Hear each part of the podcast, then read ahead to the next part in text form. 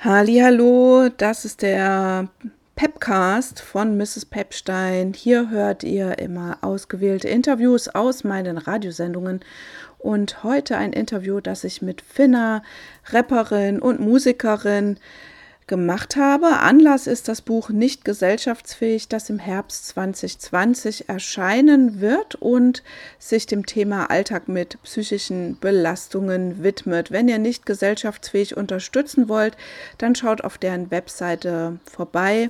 Die heißt einfach wie das Projekt nichtgesellschaftsfähig.com.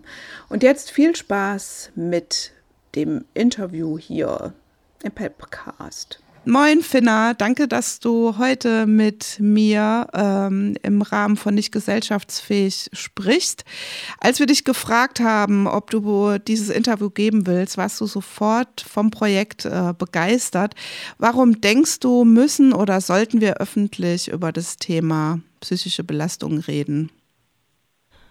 Wir sollten vor allen Dingen aufhören, da ein Tabuthema draus zu machen. Es ist einfach wichtig, irgendwie darüber öffentlich auch zu reden, über psychische Belastungen, dass es zum Alltag dazugehört. Und ja, ich finde es einfach wichtig, darüber zu reden, weil einfach Leute sonst sich nicht verstanden fühlen oder nicht gehört oder gesehen fühlen. Ähm, und man auch niemandem helfen kann. Wenn niemand spricht, dann kann man auch niemandem helfen. So. Magst du vielleicht was zu dem Begriff Gesundheit und Krankheit sagen, wie du den für dich so siehst? Ja, ich finde halt die Kategorisierung von in gesund und krank finde ich halt erstmal sehr schwierig, weil erstmal gehört irgendwie alles so ein bisschen zum Leben dazu so und ähm, ja, ich finde, man kann da eigentlich keine klare Linie ziehen, denn irgendwie unsere Gesellschaft ist an sich schon schwierig genug irgendwie. Aber wenn man halt irgendwie da eine Grenze zwischen krank und gesund zieht, dann äh, kriegt man halt so das Gefühl, irgendwie die einen gehören irgendwie dahin und die anderen gehören irgendwie dahin. Und das macht dann irgendwie auch so eine Trennung auf zwischen, äh, das sind die Gesunden und das sind die Kranken. Aber dabei ist das gar nicht so klar. Ja. Magst du mir zuerst einmal erzählen, was das Thema mit dir zu tun hat? Also ich bin selber von äh, mehreren äh, psychischen Erkrankungen betroffen. Äh, ich habe selber fünf Diagnosen, mit denen ich irgendwie auch mein ganzes Leben lang irgendwie schon umgehen musste. Und deswegen äh, ist es auf jeden Fall ein Thema, was mir sehr am Herzen liegt, so ja. Und ähm, magst oder kannst du mir erzählen, was das für Diagnosen sind? So direkt will ich es eigentlich nicht sagen. Ich finde es nur wichtig, einfach irgendwie äh, transparent zu machen, dass man halt Diagnosen hat. Also ich kann auf jeden Fall mal zwei aufzählen. So, äh, das ist auf jeden Fall habe ich eine bipolare Störung äh, und eine schizoaffektive äh, Störung und ja, äh, die wandelt sich dann manchmal auch in Psychosen um. Genau. Also das sind so die Hauptbelastungen sozusagen, mit denen ich halt zu kämpfen habe, so im Alltag. Kannst du sagen, was das für dich aktuell im Alltag bedeutet? Also für Leute, die jetzt noch nie äh, davon gehört haben oder nicht wissen, was das ist, wie, wie muss man sich das vorstellen, wenn man unter sowas leidet? Ich finde es erstmal schwierig, irgendwie zu sagen, dass ich unter etwas leide. Also ja, ich bin betroffen so und ja, ist auch irgendwie nicht immer geil so. Aber ich finde es halt schwierig, äh, wenn, wenn, ich halt sagen würde, ich leide unter etwas, dann ähm, macht es so gleich Gefühle auf, dass ich halt permanent am Leiden bin. So. Dabei äh, kriege ich auch manchmal das ganz gut hin.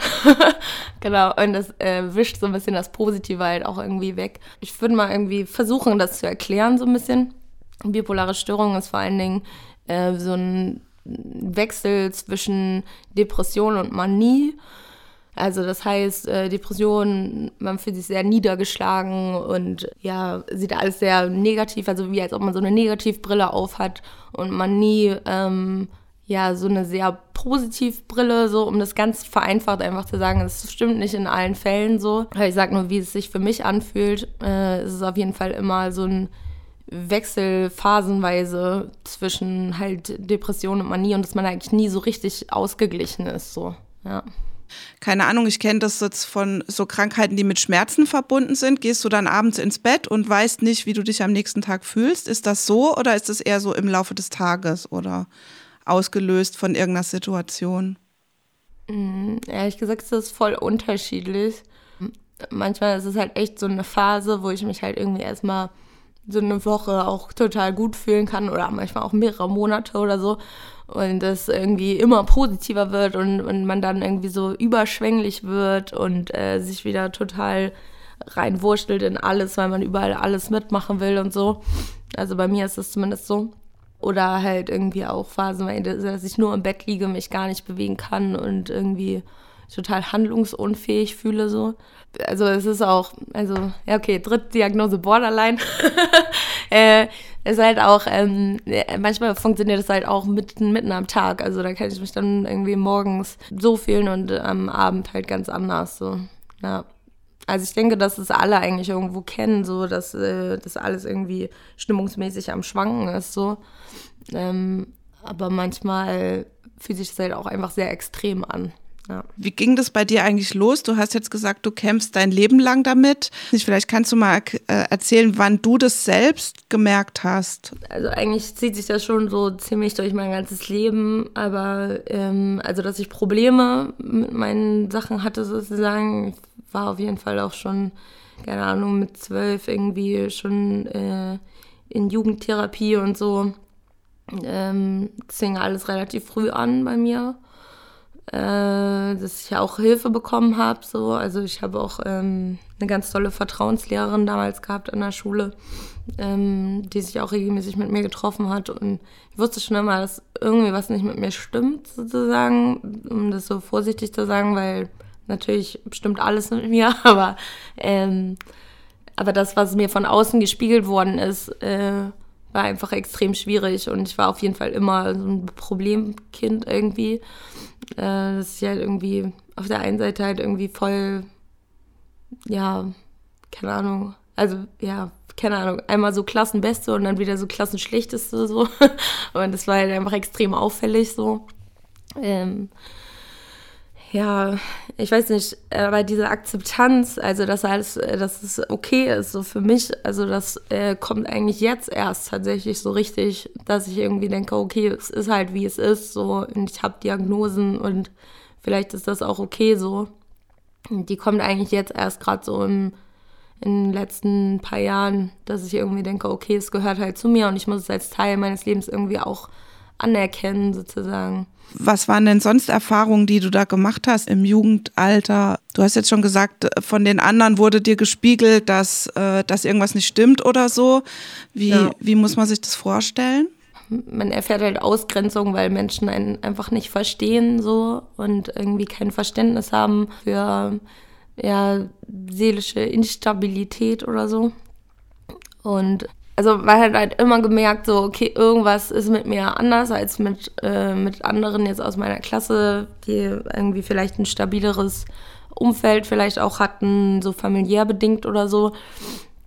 War mir halt erstmal einfach nicht so. Ja, und dadurch habe ich einfach gemerkt, okay, ich bin halt irgendwie so ein, in Anführungsstrichen, Sozialfall, so, äh, was, was halt irgendwie dann auch viel für Aufmerksamkeit irgendwie gesorgt hat, sozusagen in der Schule und viel für Tutscheleien und äh, dass ähm, Leute halt irgendwie ja, geredet haben, irgendwie mir versucht haben, irgendwelche Stempel zu geben, die ich mir dann auch irgendwie versucht habe, selber irgendwie zu gucken, so wo gehöre ich eigentlich hin und was mache ich hier eigentlich gerade. Welchen Tipp hast du denn vielleicht für Jugendliche, die in der Schule feststellen, da gibt es Personen, äh, die bräuchten vielleicht Unterstützung oder die passen irgendwie nicht ins Raster oder so? Gibt es da irgendeinen Tipp, den du denen geben kannst und vielleicht auch ähm, ja, älteren also Eltern oder Lehrerinnen oder so, die das bemerken?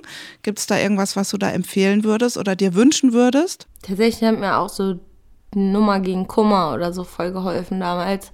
Also habe ich als Kind und Jugendliche halt oft angerufen. So ist halt irgendwie so eine äh, Hilfenummer, wo man halt irgendwie anonym anrufen kann, so äh, wenn man halt echt mit niemandem im Umfeld reden mag, sozusagen. Ähm, also ich finde wichtig, dass einfach auch so Anlaufstellen irgendwie transparent zu machen, auch in der Schule. So, ähm, dass es halt sowas wie eine Vertrauenslehrer, LehrerInnen gibt, irgendwie, wo man halt irgendwie hingehen kann oder so. Und halt, äh, ja, Sichtbarkeit und Erreichbarkeit irgendwie für ähm, Jugendliche halt irgendwie schafft, auf jeden Fall.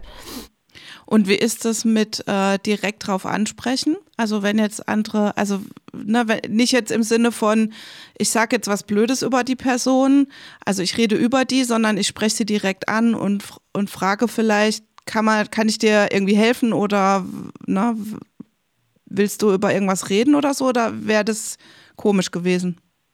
Ich, ich weiß es ehrlich gesagt nicht. Also ich hatte oft einfach Angst irgendwie, dass ich angesprochen werde, dass irgendwas nicht stimmt, so, weil ich irgendwie, ja, irgendwie auch diesen Stempel loswerden wollte, so, ähm, das heißt nicht, dass man nicht trotzdem mal nachfragen kann, zu sagen, irgendwie so, irgendwie so, hey, äh, brauchst du irgendwie Hilfe oder so. Also ich finde, das ist auf jeden Fall immer angebracht, so, weil dann eine Person immer noch selber mitentscheiden kann, so, ob äh, die Person da jetzt Lust drauf hat oder halt eben nicht so.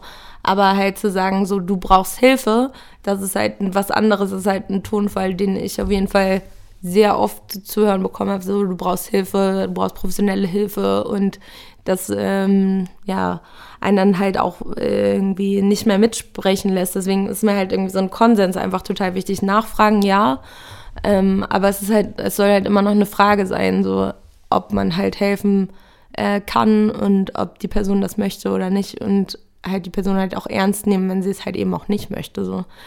Man halt da auch irgendwie so ein, genau, dass man da halt irgendwie so einen Konsens findet, so irgendwie gemeinsamen Umgang zu finden und halt auch zu zeigen, dass die Person nicht alleine ist, so, oder nicht alleine sein muss. Genau, aber es natürlich auch sein darf. So. Du hast jetzt schon gesagt, dass du auch in einer Jugendtherapieeinrichtung warst. Ähm, du hast auch Erfahrungen mit Medikamenten. Äh, was hat dir denn geholfen oder was hilft dir, äh, mit der Belastung umzugehen? Ehrlich gesagt bin ich ja immer noch in Therapie, zweimal die Woche.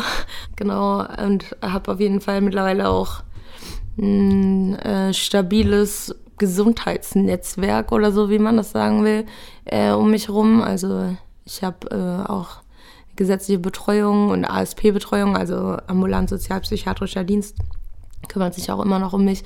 Da ist einfach auch nicht leicht, ist irgendwie im Alltag da alleine durchzukommen, ohne halt irgendwelche Strukturen zu haben, in denen man sich irgendwie bewegen kann. So. Ähm, und ja, ich weiß nicht. Also es gibt viele Sachen, die mir echt geholfen haben so.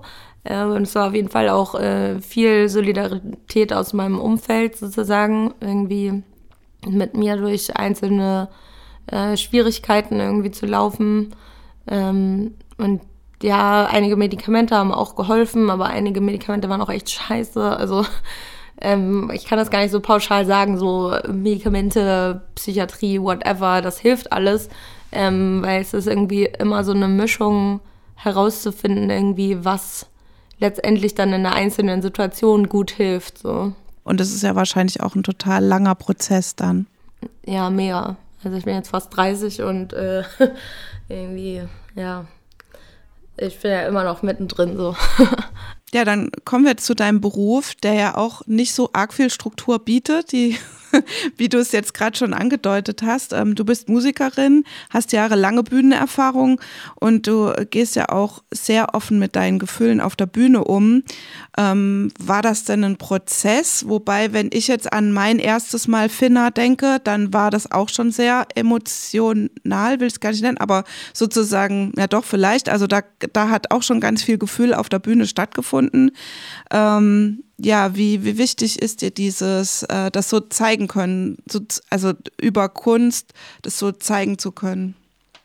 Kunst ist immer ein wichtiger Anker für mich gewesen, auch Dinge zu verarbeiten und ähm, irgendwie Sichtbarkeit auch dafür zu schaffen, dass man nicht immer so, ja, gerade läuft irgendwie vielleicht. Und auch in der Zeit, wo ich nicht auf der Bühne war, so ähm, habe ich viele Texte geschrieben, irgendwie um Dinge besser greifen zu können, so. Und mir hilft es einfach total, irgendwie auch auf Konzerten zu merken, irgendwie, dass ich nicht alleine bin, so. Und äh, dass Menschen irgendwie mitfühlen können und äh, ja, und man irgendwie auch gehört wird, so gerade wenn man halt Songs schreibt, irgendwie aus einer Zeit, wo man halt eigentlich sehr unsichtbar ist oder war so. Würdest du sagen, dass es ein Prozess war, also in den letzten Jahren, dass sich da auch was verändert hat? Ja, es hat sich mega was verändert. Also ganz am Anfang, also, also vor fünf Jahren, als ich angefangen habe, so ähm, war ich noch relativ naiv irgendwie vielleicht auch und dachte so, ja, es wird schon alles, ich schaffe das schon alles und ähm, gar kein Problem. Und dann ging es aber irgendwie alles relativ schnell. Also, dass ich dann auch relativ schnell auf großen Bühnen gespielt habe so und äh, habe dann leider zu spät erst gemerkt, dass es viel zu viel für mich ist und hatte dann halt einen Totalzusammenbruch dann vor drei Jahren. Genau, wo ich halt auch äh, mehrere Monate in der geschlossenen war so und halt irgendwie klarkommen musste so. Und das hat auf jeden Fall nochmal richtig doll meine Perspektive auch auf dieses gesund und krank Ding irgendwie verändert so, was halt irgendwie ja, so Schubladen aufmacht. So, ich war dann irgendwie erstmal weg vom Fenster sozusagen und ich habe den Stempel aufgedrückt bekommen, ja, äh, Finna ist krank und äh, der geht's nicht gut so und äh, dann nimmt man das halt irgendwie so an, diesen Stempel und sagt, okay, ich bin krank. Jetzt muss man damit irgendwie einen Umgang finden und ähm, und ich will aber irgendwie auch zeigen, jetzt wo ich wieder da bin sozusagen und wieder selber Konzerte spiele und äh, irgendwie Präsenz zeige, so dass dann nicht automatisch wieder alles gut ist sozusagen und man nicht irgendwie sagen kann, so okay, sie war krank und jetzt ist sie wieder gesund, so, äh, sondern dass es halt irgendwie was ist, was halt parallel laufen kann sozusagen. Man kann krank und gesund gleichzeitig sein, man kann in sich in beiden Schubladen irgendwie eine eigene draus äh, basteln und irgendwie versuchen so, okay, da war ich krank und habe keinen Umgang gefunden. Das ist auf jeden Fall Fakt. Und ich hab, bin jetzt immer noch krank, aber ich habe einen Umgang damit gefunden. Du hast jetzt auch gerade schon gesagt, dass du äh, sozusagen das Musikmachen, aber sicher auch das Komponieren und Produzieren, also ist es auch so was Therapeutisches oder Therapieunterstützendes oder ist es einfach deine Arbeit so? Also also auf jeden Fall ist es irgendwie eine mega Reflexionsebene, um irgendwie Dinge zu verarbeiten. Und in der Therapie mache ich eigentlich nichts anderes, als zu reflektieren und zu verarbeiten irgendwie, um mit bestimmten Dingen Umgang zu finden. Deswegen ist Musik klar auch Therapie. Aber ich finde es manchmal so sehr klischeehaft, halt irgendwie zu sagen, so, okay, Musik ist Therapie, so sagen irgendwie alle, ich weiß gar nicht, wie viele Alben es oder EPs es gibt, die Therapie heißen, so. Aber es ist irgendwie dann doch nicht so das Gleiche, so, weil äh, Therapie mache ich halt in einem geschützten Rahmen, wo mich erstmal keiner sieht und hört, außer meine Therapieperson sozusagen, mit der ich das mache. Und Musik, wenn man sie macht, wie ich sie mache, dann äh, geht man ja raus aus dieser, aus diesem Safe Space sozusagen und äh, teilt es halt mit anderen Leuten. Und deswegen finde ich, ist es halt irgendwie nicht das Gleiche. So, es ist wie, quasi wie eine öffentliche Therapie, so könnte man es vielleicht nennen. Aber es ist auf jeden Fall eine Reflexionsebene, die ich auf jeden Fall sehr zu schätzen weiß so und auf die ich auch gar nicht verzichten kann. So, ja. Und gab es für dich eigentlich mal einen Punkt, wo du gesagt hast, dass äh, Musik machen, auftreten als Musikerin und so weiter, das geht eigentlich gar nicht zusammen äh, und ich mache jetzt lieber irgendwie so einen 9-to-5-Job, weil das mehr Struktur bringt oder so? Gab es den Moment mal? Ja, eigentlich immer wieder. Ähm, weil weil es auch einfach Kraft kostet. So. Es kostet einfach verdammt viel Kraft, irgendwie immer wieder ähm, ja, sich transparent zu machen und irgendwie andere Leute irgendwie am eigenen, an der eigenen Gefühlswelt irgendwie teil zu, zu lassen, sozusagen, und auch irgendwie, dass Leute da halt auch mitreden wollen, so. Ähm, ist manchmal halt auch einfach nicht so leicht auszuhalten, so. Und ähm, deswegen eigentlich immer wieder so ich glaube, das ist irgendwie so immer so ein kleines, keine Ahnung, ein kleines Tier auf der rechten und linken Schulter, was dann irgendwie sagt so, ja, hör auf, mach das nicht mehr. Und äh, auf der anderen Seite, doch, doch, das ist voll wichtig.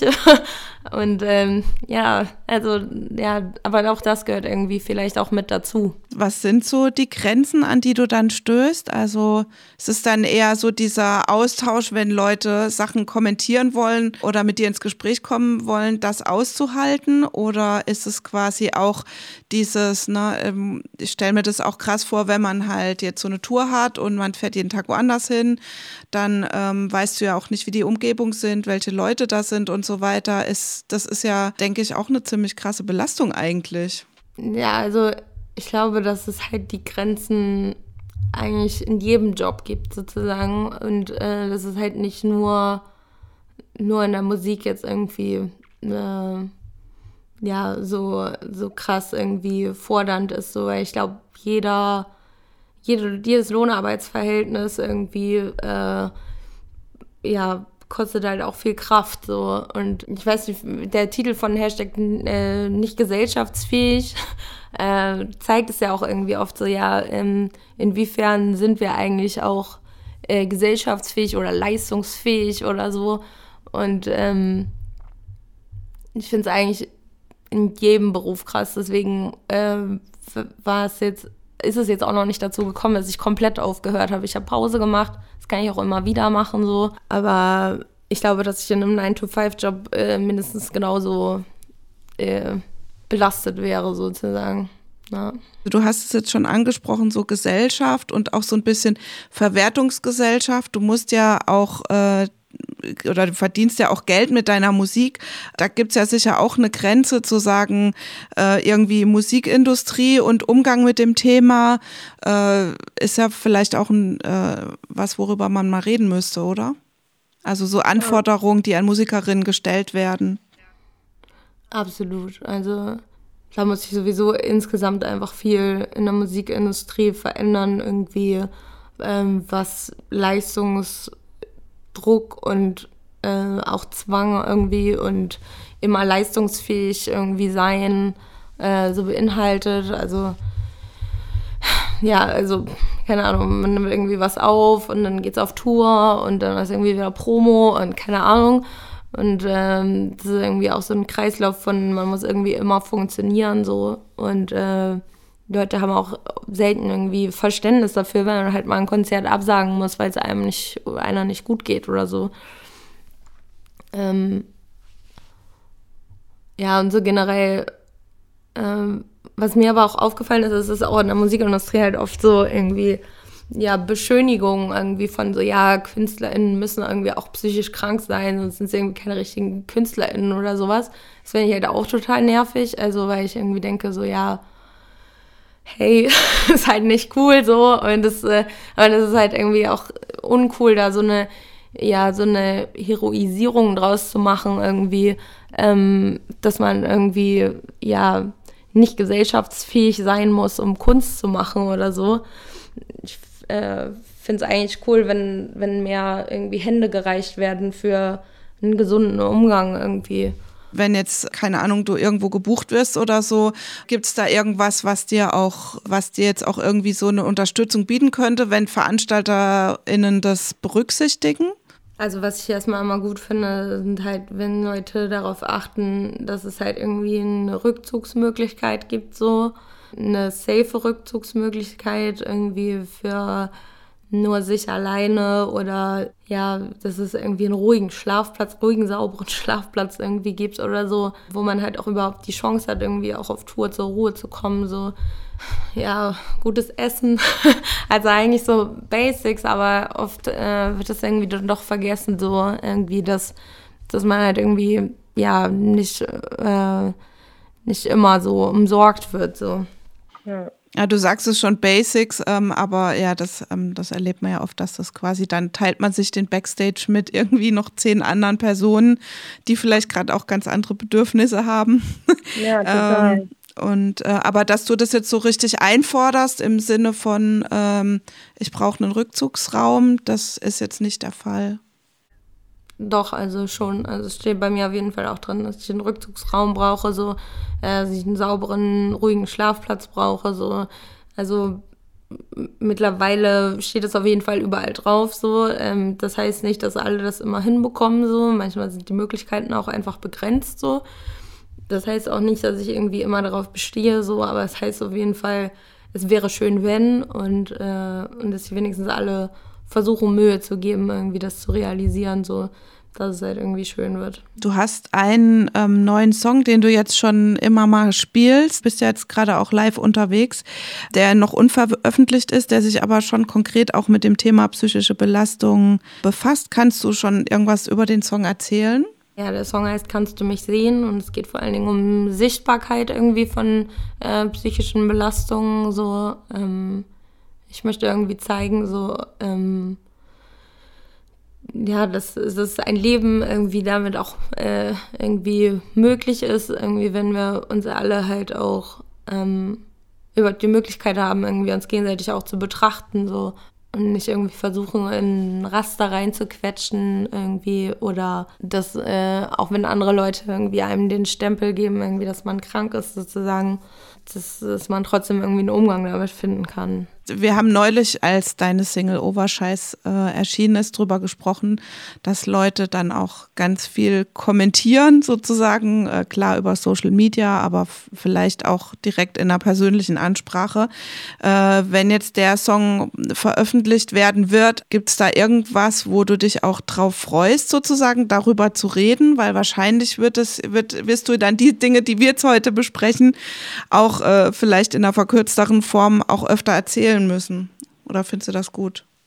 Also ich, ähm, ich will auf jeden Fall Sichtbarkeit schaffen. So mir ist das Thema einfach verdammt wichtig, so dass ähm, Menschen anfangen, irgendwie sich wenigstens darüber Gedanken zu machen, dass psychische Belastungen irgendwie äh, zu unser aller Alltag gehören, egal ob man jetzt nun angehörige Person ist, nur davon liest oder ähm, selber betroffen ist oder so. Es gehört einfach zu unserer Gesellschaft auch dazu sich irgendwie damit auseinanderzusetzen so.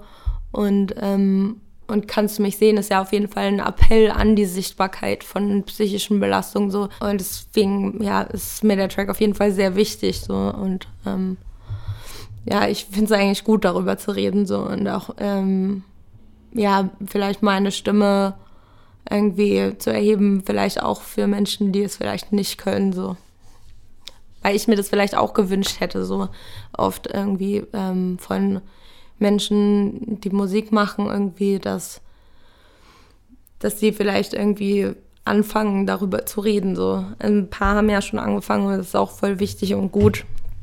Aber da geht noch einiges mehr, ja. Gab es so Musik, die dir geholfen hat? Also, oder die, also die dich unterstützt hat, wenn du jetzt sagst, du hättest dir das gewünscht? Nee, so konkret gibt es eigentlich irgendwie niemanden, ehrlich gesagt. Erst jetzt so im, im, in den aktuellen Interviews irgendwie von Suki, seit sie aufgehört hat, so. Aber in der Zeit, wo es mir halt so richtig schlecht ging, so, ähm, kam eigentlich wenig raus, irgendwie, woran ich mich erinnern kann, wo ich gedacht hätte, so, da fühle ich mich jetzt voll aufgehoben, so. Das war eigentlich voll schade, so. Aber vielleicht auch, weil man, weil ich mich vielleicht auch voll versperrt habe, so, ne? Also natürlich gibt es irgendwie voll viel traurige Musik und viel Musik irgendwie, ähm, die auch mal helfen kann, so. Äh, aber es gab jetzt nicht so einen Soundtrack für meine depressiven Phasen oder so. ja, das gab es eigentlich nicht. Ja.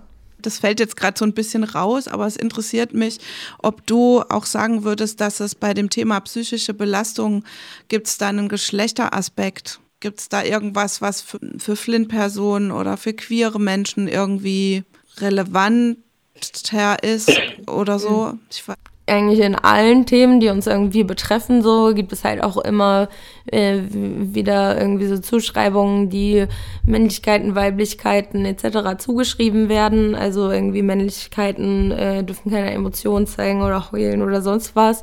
Und Frauensternchen werden dann irgendwie ähm, Emotionen irgendwie so zugeschrieben. Irgendwie, äh, das kann auf jeden Fall nicht sein. Also ich finde, erstmal sind wir halt alles irgendwie Menschen und äh, müssen halt irgendwie auch einsehen, dass uns das halt alle betrifft so und äh, dass alle Menschen da irgendwie ihre Päckchen zu tragen haben. Nur bei Menschen, die halt von anderen Diskriminierungsformen einfach noch zusätzlich betroffen sind, so ähm, fällt es natürlich auch noch im Alltag noch schwerer irgendwie da irgendwie wieder immer wieder so ein emotionales Schildchen hochzuhalten und zu sagen, so, Moment mal, so mit mir jetzt aber bitte nicht so. Ja, ja, also im Prinzip sind wir eigentlich alle irgendwo äh, gesellschaftsfähig, weil wir fähig sind, Teil dieser Gesellschaft zu sein. So.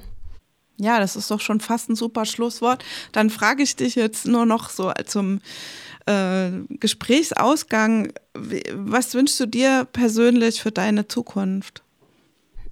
ich wünsche mir für meine Zukunft äh, mehr äh, Unabhängigkeit im, in Bezug auf meine Diagnosen, dass, ähm, dass ich irgendwie unabhängiger auch von Hilfestrukturen irgendwie sein kann und äh, und wünsche mir aber auch gleichzeitig irgendwie mehr Mitspracherecht, was ich machen will und was ich nicht machen will, so.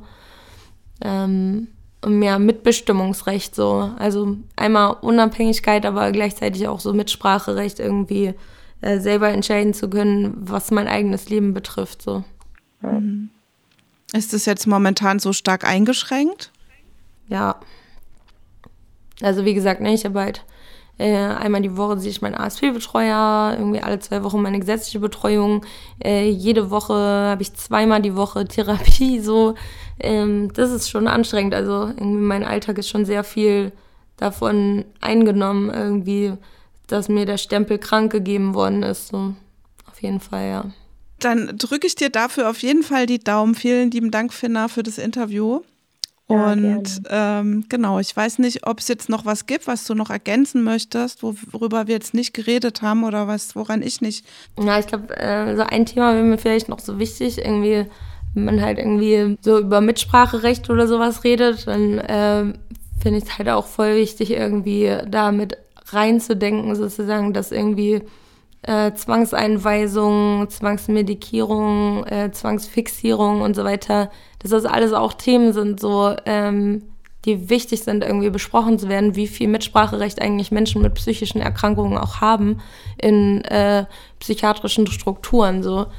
Und ähm, dass ich mir einfach auch wünschen würde, dass, äh, dass es da ein viel besseres Hilfenetzwerk gibt, dass es nicht keine Ahnung, warum heißt es überhaupt Krankenhaus, wenn, wenn man schon irgendwie, warum heißt es nicht Gesundenhaus? So, das, das ist schon irgendwie so, ja, Leute, macht euch mal Gedanken darüber, irgendwie um dieses Gesundheitssystem sozusagen, äh, wie das eigentlich gerade funktioniert für Menschen mit psychischen Belastungen, weil es einfach extrem schwierig ist. Oder sie werden ausgegrenzt irgendwie auch aus dieser Gesellschaft, irgendwie aus dem Arbeitsmarkt, werden in Frührente gedrängt äh, oder sonst was so. Äh, oder sollen irgendwie so eine RPK machen, also so eine Reha psychisch Kranker oder so, die dann ein Jahr irgendwie auch wieder dir voll Zeit raubt. Also, weiß ich nicht, da gibt's halt super viele so Hilfestrukturen, die eigentlich keine Hilfestrukturen, sondern so Zwangsmaßnahmen sind so. Und ich wünsche mir da irgendwie mehr Mitspracherecht äh, insgesamt, dass äh, Menschen mit psychischen Belastungen einfach selber entscheiden können, äh, worauf sie Bock haben, was ihnen gut tut und was nicht. Und äh, meine Psychiaterin zum Beispiel, da bin ich auch noch, das habe ich ganz vergessen, äh, da bin ich gerade nur noch so einmal im Monat, aber bei meiner Psychiaterin, die hat auf jeden Fall gesagt, ja, Menschen mit äh, psychischen äh, Belastungen sind auf jeden Fall immer Expert in ihrer eigenen, Dia eigenen Diagnosen so. Und ähm, das finde ich auch total wichtig. Also das halt irgendwie mitzubedenken, dass äh, Menschen, die halt irgendwie betroffen davon sind, eigentlich auch die Expertinnen ihrer selbst sind so und sie halt ernst zu nehmen. Ja. Und dann vielleicht auch in sowas äh, wie eine Hil Hilfeplanung oder so, wenn es sowas gibt, dann auch einfach äh, mehr mit einbezogen. Das wär, ist ja das, was du als Mitspracherecht bezeichnest. Ja, genau. Ja, auf jeden Fall. Also Hilfestrukturen anbieten, aber halt niemanden da reinzwingen sozusagen. Also Hilfe sollte kein Zwang sein. Ja. Danke, dass du diesen Podcast, Pepcast, angehört hast. Das war ein Interview mit Finna, Musikerin und Rapperin aus Hamburg. Und mehr über das Projekt Nicht gesellschaftsfähig erfahrt ihr auf deren Webseite. Bis zum nächsten Pepcast sage ich Tschüss und Ahoi, eure Peppi.